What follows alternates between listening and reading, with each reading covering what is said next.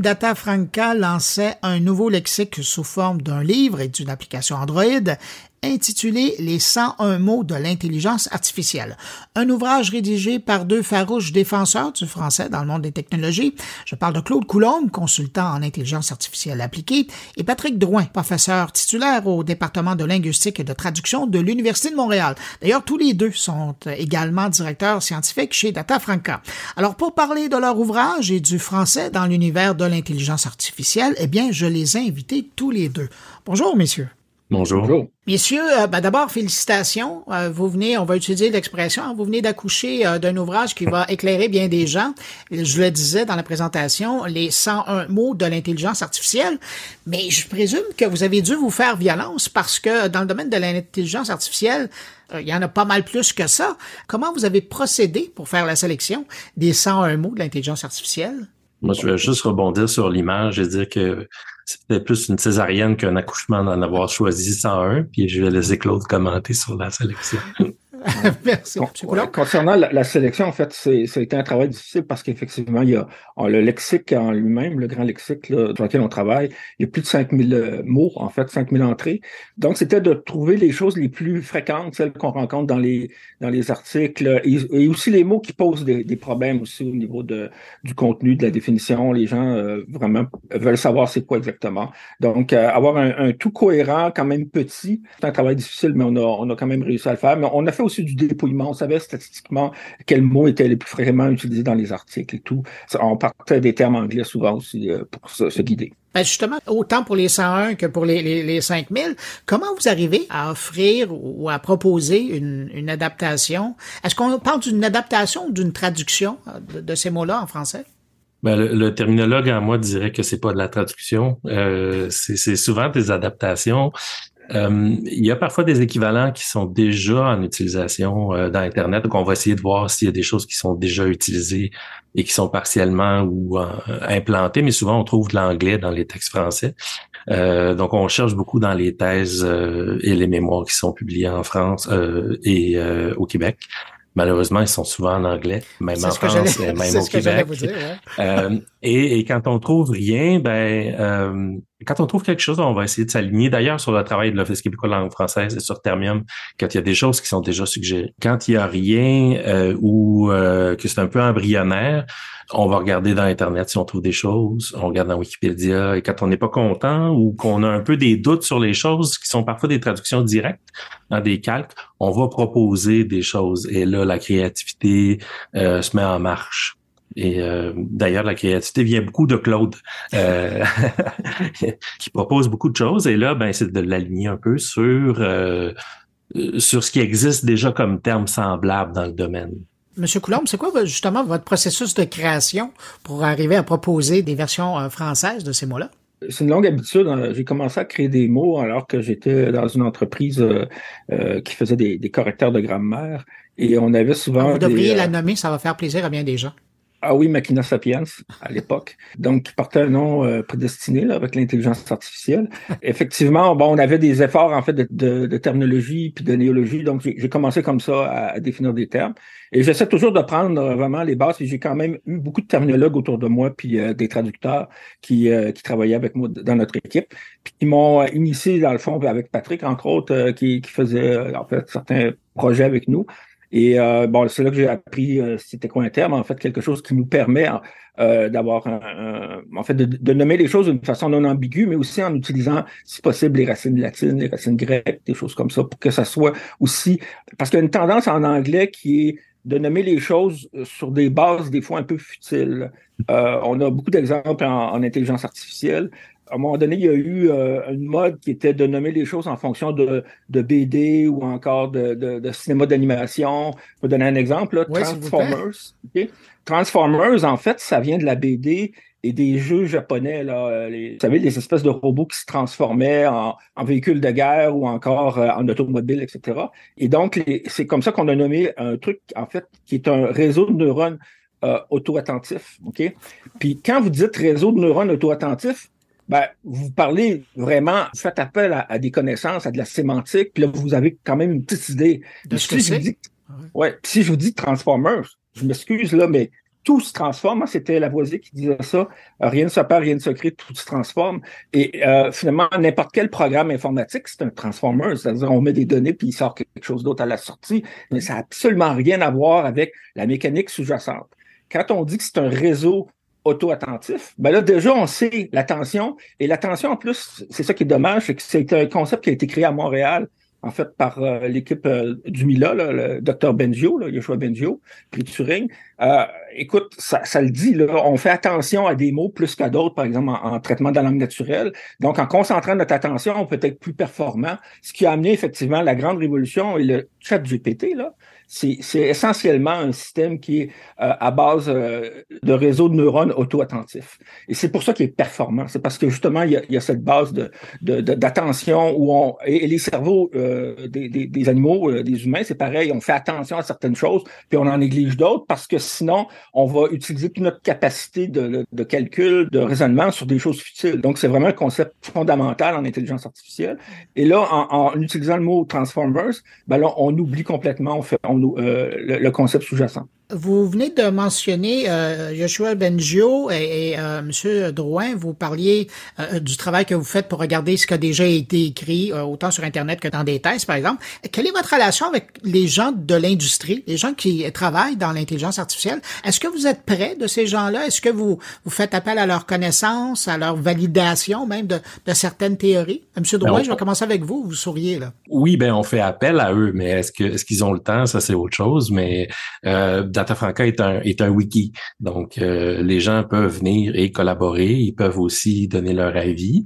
Euh, c'est sûr qu'on a parfois des échanges. Ils sont collaborateurs, d'ailleurs. Euh, Hugo Larochelle euh, et Joshua Benjo euh, à, l'entreprise Data Franca ou au projet Data Franca plutôt. Euh, donc, on a leur appui. Est-ce qu'ils ont le temps de regarder nos créations un peu? parfois, il y a des discussions. Je sais que Claude a des échanges avec eux parfois. ça permet justement de, de voir si on fait fausse route ou si on est sur le, le bon chemin. Les, leur considération de publication et de production euh, font souvent qu'ils écrivent en anglais. Euh, et euh, justement, je pense qu'ils sont, oui, et je pense qu'ils sont contents de voir qu'on propose des équivalents ou des termes qui correspondent à, à leur création en anglais ou pas, pas leur création, mais à ce qu'ils utilisent au quotidien en anglais. C'est un écho qu'on a eu, ça clairement. Maintenant, ils sont invités à collaborer, c'est sûr. S'ils veulent mettre la main, l'épaule à la roue plutôt, ils sont les bienvenus. en fait, tout le monde est le bienvenu. Euh, Monsieur Coulomb, est-ce qu'il y a des termes, des mots qui portent plus à débat, à échange que d'autres? Ah oui, tout à fait. Euh, je vais prendre un exemple. Euh, c'est le mot embedding, qui est beaucoup utilisé, mais en plus, le mot, même en anglais, il n'est pas très bien choisi là, au départ. Puis pas rien que ça, c'est qu'après ça, il évolue dans le temps. Mais ça, c'est un, phénomène qu'on voit beaucoup dans les, les nouveaux mots et particulièrement en anglais, où on se préoccupe pas trop du sens. Hein. Mais là, c'est ça. Embedding, ça a évolué. Il y avait des embeddings statiques, puis après ça, des embeddings qui étaient dynamiques. Après ça, on, avait différentes définitions de, de l'embedding. Nous, nous-mêmes, on a cheminé, puis on avait nos premières euh, traductions ou euh, euh, définitions. Il y avait ce qu'on appelait un plongement. Là, un plongement, c'est une définition mathématique. Ça, c'est un, c'est un terme, on parle d'espace vectoriel, puis de sous-espace, etc. Puis il y a eu des discussions autour de ça. C'était pas un mauvais terme en soi, mais c'était pas aussi précis que vecteur contextuel dense, qui est devenu le, mot qu'on a proposé, le, terme qui a été proposé. Et mais ça, c'est une évolution avec beaucoup de réflexion, puis je dirais que c'est sur plusieurs années même que, que, que ça s'est fait. Et c'est bien de pouvoir le mettre dans le lexique, parce que là, on vraiment vient de donner quelque chose d'utile à, la communauté. Puis euh, même les anglophones utilisent maintenant euh, des, termes un peu plus dans ce genre-là, le, vecteur contextuel, le conceptual euh, vector, parce qu'ils se rendent compte que le mot embedding veut, veut rien dire. Et en plus, il est, il est ambigu parce qu'on va utiliser embedding en informatique pour parler du logiciel embarqué. On a affaire à un mot valise, là. C'est ça, un mot valise. Alors que quand on prend, on dit vecteur contextuel, déjà, on voit que c'est un vecteur puis qu'il y a une contextualisation qui est faite, donc on tient compte des autres mots autour. D'ailleurs, c'est comme ça que ces créatures-là, ces objets-là sont, sont calculés avec des, des réseaux de neurones peu profond. Et ça, ça sert à enrichir effectivement. C'est des entrées enrichies pour des, des algorithmes d'apprentissage profond. Euh, je m'adresse au, professeur Drouin. Je regarde ce travail-là euh, auquel vous participez. Pour vous, qui êtes un professeur qui baignait dans, dans le monde des langues, ça se place où dans une carrière comme ça de prendre un temps, un moment dans sa vie pour aller euh, définir et créer un, un, immense lexique comme ça sur un monde? Je ne dirais pas que c'est nouveau l'intelligence artificielle. Il y a eu, ça fait longtemps que ça existe là. Ça se place où dans une carrière d'un professeur comme vous? Ouais, ça se place assez difficilement, en fait, mais il faut, en fait, se débarquer, euh, comme vous l'avez dit, assez rapidement dans, la carrière. Moi, je travaille en traitement automatique des langues appliqué à la terminologie. Donc, c'est à la fois la terminologie et l'intelligence artificielle qui sont débarqués. Euh, euh, l'intelligence artificielle est venue bousculer un peu ce que je faisais. Donc, l'idée, c'est de réagir à cette chose-là. Data Franca, j'étais pas là dès le début du projet. Moi, ça m'a permis de comprendre des technologies que j'utilise. Je suis pas concepteur des technologies d'intelligence artificielle, je suis un utilisateur. Donc, de comprendre comment ils fonctionnent, ça me permet aussi euh, de mieux voir ce que je peux aller chercher ou non avec ces choses-là. Et ça permet, il y avait un besoin, hein, il y a un besoin de terminologie. Et puisque je travaille en terminologie, c'est l'idée de la terminologie, c'est de créer des lexiques. Donc, ça, c'est un peu la boucle qui est bouclée. Là. Ça permet de créer des lexiques sur des choses que j'utilise à peu près au quotidien. Et en étant à l'Université de Montréal, ben, on est assez bien placé pour ça parce qu'il y en a beaucoup du travail qui se fait au mm-hmm. département d'informatique et de recherche opérationnelle de l'Université de Montréal, avec qui on entretient des liens avec le département de linguistique sur une base euh, assez euh, constante. Donc, ça venait boucler la boucle. Euh, ça tombe bien et ça fait plaisir, en fait, de pouvoir faire des lexiques, ce que j'ai pas fait beaucoup dans ma carrière comme terminologue. Je travaillais plus sur l'extraction automatique de la terminologie. Là, ça me permet de travailler sur des résultats et de les décrire. Monsieur Coulomb, ce lexique-là, et là, je, parle, je pense autant aux, aux, 5000 euh, mots que euh, même cet ouvrage-là, là, des 101 mots, qui sera probablement le premier contact que les gens auront avec votre grande œuvre. Ça se place où dans le domaine de la langue française au Québec? Parce qu'au Québec, quand on parle de la langue française, souvent, et de terminologie, souvent, on va penser à l'OQLF, l'Office québécois de la langue française. Et là, on voit des gens comme vous qui travaillent à, trouver un équivalent à ce qui se fait dans la langue française. Où ça se place dans la linguistique euh, au Québec? En fait, on a des collaborations avec euh, le qu'on aimerait d'ailleurs euh, avoir plus une base plus régulière, plus, plus, constante. Là. Mais on fait, nous, un travail en amont, en fait. Nous, on fait en fait du travail de lexique avec de l'enrichissement euh, je dirais encyclopédique, on explique les choses, etc. Mais on fait pas des fiches terminologiques en bonne et due forme avec euh, et, ça, on n'a pas le temps non plus de faire ça, surtout pas à l'échelle de plusieurs milliers de termes. Là, ça, ça se fait pas. Donc les, les 101 euh, mots, ça c'est un petit peu plus proche d'un lexique, je dirais terminologique, mais ça l'est pas encore. Et ça, c'est plus, nous, on, voit ça comme un travail en amont. Hein. On, on, moissonne, on, fait un premier. Parce que la, la, la raison de ça, puis la, raison pour laquelle ce travail-là est important, puis pourquoi moi, je me suis investi là-dedans, c'est qu'il faut réagir rapidement. OK, il faut être très agile parce que c'est un, monde qui bouge très, très vite, l'intelligence artificielle. On en a parlé. Il y a six mois, on aurait parlé de ChatGPT, puis on se serait fait traiter d'imbécile. On aurait dit, ben non, ça se peut pas, ça n'existe pas. Ça, bon. Et, là, on, là, on réagit, là, puis là, tout le monde réagit comme si parce qu'il y a quand même eu GPT-3 avant, qui faisait tout à fait ce que ChatGPT fait, mais dans une interface qui était euh, moins soignée. Puis aussi, bon, il y a eu un travail évidemment de sélection puis de filtrage des, des réponses là, par euh, euh apprentissage par renforcement. Ça, ça en est un, un, autre mot qui est dans le lexique, là, qui, est expliqué dans le lexique.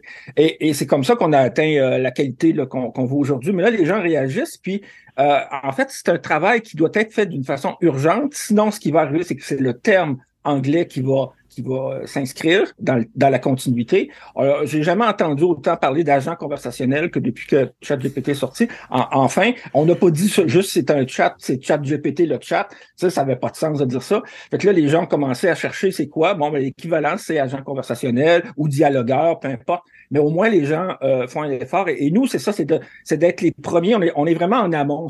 En amont, avant tout le monde. Euh, après ça, les gens de, de, de l'OQLF, normalement, ils peuvent reprendre notre travail, se servir de ça pour ajouter, en fait, euh, perfectionner, puis peut-être même faire des choses différentes. Là, on est, on prétend pas qu'on a la vérité.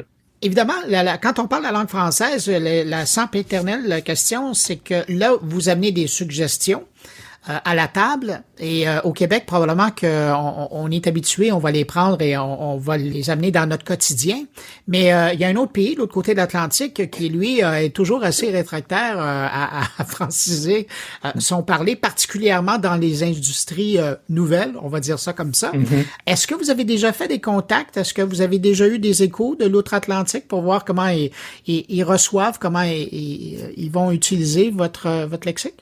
Euh, moi, je, vais répondre. En fait, il y a deux camps. Il y a des gens qui sont très heureux de voir qu'on fait un effort, puis les Québécois qui, tiennent le flambeau de la langue française.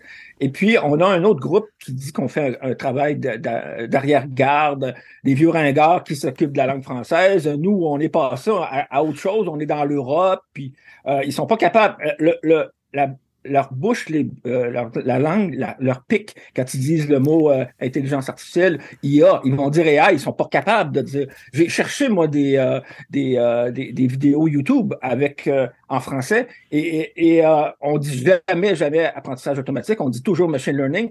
Et je vais vous dire, c'est j'ai eu le même réflexe moi quand j'étais adolescent. C'est ce qu'on appelle du colonialisme. En fait, quand j'étais adolescent, j'étais pas capable de dire beurre d'arachide il fallait que je dise beurre de pinot parce que euh, sinon, j'avais l'impression que c'était pas correct. Je, je, j'utilisais pas le bon terme. Euh, et, euh, même pire que ça, la journée que je me suis rendu compte que j'étais vraiment colonisé, c'est quand j'ai, j'ai, me suis rendu compte que j'étais pas capable de dire à ma blonde que je l'aimais je disais I love you. Là, tu peux-tu être plus colonisé que ça, là, quand c'est rendu dans tes tripes, là? Et je pense que le problème de, nos amis français, c'est qu'ils sont rendus là. Ils sont dans la colonisation totale, ils sont colonisés, puis ils sont pas capables de s'affirmer, puis de, de, de, créer, puis d'inventer en français quand ça vient dans le domaine des, nouvelles technologies. Ils trouvent le français eux-mêmes ringard. Donc, euh, ils se trouvent ringard et donc, c'est pour ça qu'ils ils vont faire des phrases là, absurdes là, où on a tous des substantifs en anglais, ok, surtout en informatique, on voit ça. Euh, ils sont pas capables d'utiliser les termes en, en, en, français parce que euh, pour eux, ils veulent montrer aussi qu'ils sont modernes, qu'ils sont ouverts sur le monde et qu'ils parlent anglais c'est un gros, c'est un gros travail à faire. Monsieur Drouin, je vous voyais sourire. Euh, avez-vous une réflexion sur le sujet? Ben, de mon côté, moi, j'ai plutôt des contacts avec les, des terminologues et des lexicographes. Donc, ils sont plutôt, au contraire, contents du travail qu'on fait. Mais c'est vrai que j'ai co-dirigé un mémoire, entre autres, euh, d'un étudiant français qui était ici pour faire son mémoire de maîtrise. Et euh, j'ai constamment réécrit tous les termes qui étaient dans son mémoire où on trouvait dataset au lieu de jeu de données. Euh, et, et, pour lui, en fait, il comprenait pas. Il savait même pas que le jeu de données existait pour, pour dataset. Donc, euh, c'est un problème fondamental dans l'utilisation des termes où les termes viennent spontanément en anglais, peut-être par un phénomène de colonisation. Mais en même temps, la réception est bonne. Quand les gens se rendent compte, parfois, c'est comme dit, il y a deux camps, comme Claude dit, il y a deux camps. Soit ils sont très contents de voir arriver la terminologie, est-ce qu'ils vont l'utiliser, c'est d'autres choses? Euh, soit ils trouvent que c'est un combat perdu d'avance. Mais l'idée, c'est que nous, on fait notre travail, on va voir le chemin qu'il va, qu'il va faire, et puis on, on lance les termes, on les met là. Parfois, on en met deux, trois. On va voir celui qui va s'implanter lequel qui va fonctionner, lequel qui fonctionnera pas, puis on enlèvera ceux qui fonctionnent pas. C'est correct, on s'ajustera. Mais au moins, on lance des, on lance des bouteilles à la mer. Et c'est bien la preuve que le français est encore une langue vivante. Monsieur Drouin, pendant que je vous ai, vous avez pas été tout seul là-dedans. Il y a des gens du euh, Fonds de la recherche du Québec qui vous ont appuyé. Oui, on a la, en fait, on, a la collaboration de, de Rémi Quirion, le scientifique en chef du Québec, qui nous finance par le, le Fonds de recherche du Québec. Et, sans lui, le travail des deux, trois dernières années n'aurait pas été possible. Euh, donc, c'est important de mentionner parce que ça nous permet d'avoir euh, des gens qui font, euh, souvent c'est des étudiants là, qui font, en fait, il y a aussi des traducteurs euh, en, en, profession, qui font un premier débroussaillage et repérage des termes qui sont en utilisation euh, et qui vont créer les entrées dans Wikipédia, euh, dans dans Datafranca. Pardon, c'est un beau lapsus. C'est un beau lapsus, oui. Ouais. Et après, euh, quand il y a des cas problèmes, ben, le Claude et moi les prenons à bras le corps là, pour essayer de les régler. Bon, mais là, messieurs, euh, ça fait un bon 20 minutes euh, qu'on parle de votre lexique, là, les 101 mots de l'intelligence artificielle. Les gens veulent mettre la main là-dessus, je suis persuadé. Il y a une application Android, il y a un livre. Comment on fait pour mettre la main là-dessus? Euh, ben, ça, c'est datafranca.org, où on peut se procurer ces choses actuellement, ouais. Euh, je pense que l'application pour Android, on peut la retrouver aussi sur euh, la boutique Google Play. Ben, écoutez, Claude Coulombe, consultant d'intelligence artificielle appliquée, directeur scientifique chez DataFranca. Patrick Douin, professeur titulaire au département de linguistique de l'Université de Montréal, également directeur scientifique chez DataFranca. Merci beaucoup pour votre travail et merci beaucoup d'avoir pris du temps pour revenir nous en parler dans mon carnet. Un plaisir. Merci.